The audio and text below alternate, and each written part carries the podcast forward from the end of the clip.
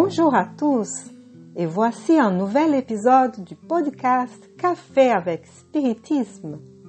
Aujourd'hui, on vous présente un texte de William Jacob sur la parabole du grain de sénévé racontée par Jésus et enregistrée par les évangélistes Matthieu, Marc et Luc. Ce dernier la raconte dans le chapitre 13, versets 18 à 19, comme suit. Il, Jésus, dit encore, À quoi le royaume de Dieu est-il semblable et à quoi le comparerai-je Il est semblable à un grain de sénévé qu'un homme a pris et jeté dans son jardin. Il pousse, devient un arbre et les oiseaux du ciel habitent dans ses branches. Celle-ci est l'une des paraboles les plus courtes de l'Évangile, mais ce n'est pas pour ça qu'elle ne nous apporte pas de profondes réflexions. Nous pouvons dire que cette parabole parle de l'évolution des choses et des êtres. La planète qui nous accueille n'a pas commencé comme nous la voyons aujourd'hui. Elle a passé par des cycles jusqu'à ce qu'elle pût être habitée par les hommes.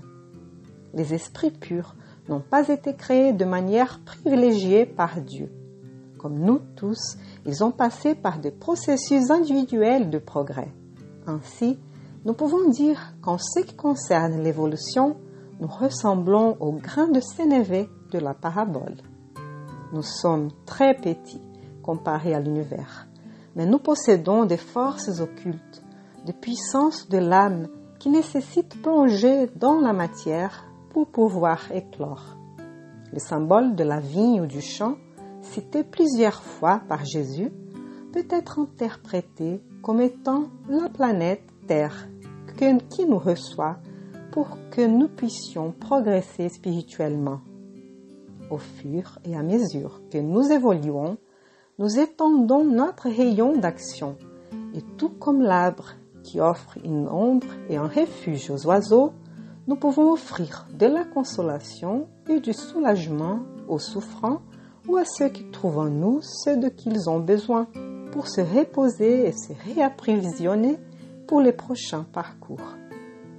Le plus grand arbre que nous connaissons, symboliquement parlant, c'est Jésus qui abrite milliards d'êtres incarnés et désincarnés dans ses branches.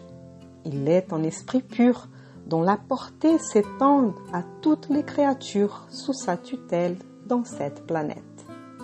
Il est important d'observer que nous sommes comme des oiseaux en quête du nid offert par le Maître, mais en même temps, nous sommes de petits arbres, déjà capables d'abriter et d'accueillir, dont la capacité d'abri est directement liée à la capacité d'aimer que nous avons déjà développée.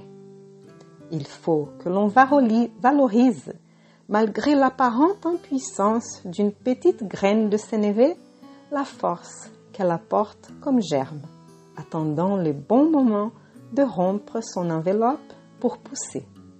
Ainsi sommes-nous, et c'est pour ça que nous ne pouvons pas ignorer les simples mais premiers pas d'un long chemin, où les petits et presque méprisables efforts sont essentiels pour que progressivement nous ayons les conditions de casser les barrières qui nous retiennent à des mondes comme la Terre, où la douleur et la souffrance sont nécessaires au perfectionnement de l'âme. Enfin, il est clair que nous avons besoin de développer la capacité de voir au-delà de l'enveloppe, de regarder au-delà des apparences, soit d'une petite graine ou de l'être humain lui-même. Comme a dit Antoine de Saint-Exupéry dans Le Petit Prince, l'essentiel est invisible pour les yeux. Il y a un dicton qui dit N'importe qui peut dire combien de graines il y a dans un fruit, mais personne ne peut affirmer combien de fruits il y a dans une graine. Que nous puissions valoriser l'opportunité que nous avons de prendre soin des graines lancée par Jésus et de faire en sorte qu'elle pousse, fleurisse et fructifie en nous et à partir de nous. Paix à tous et rendez-vous au prochain podcast Café avec Spiritisme.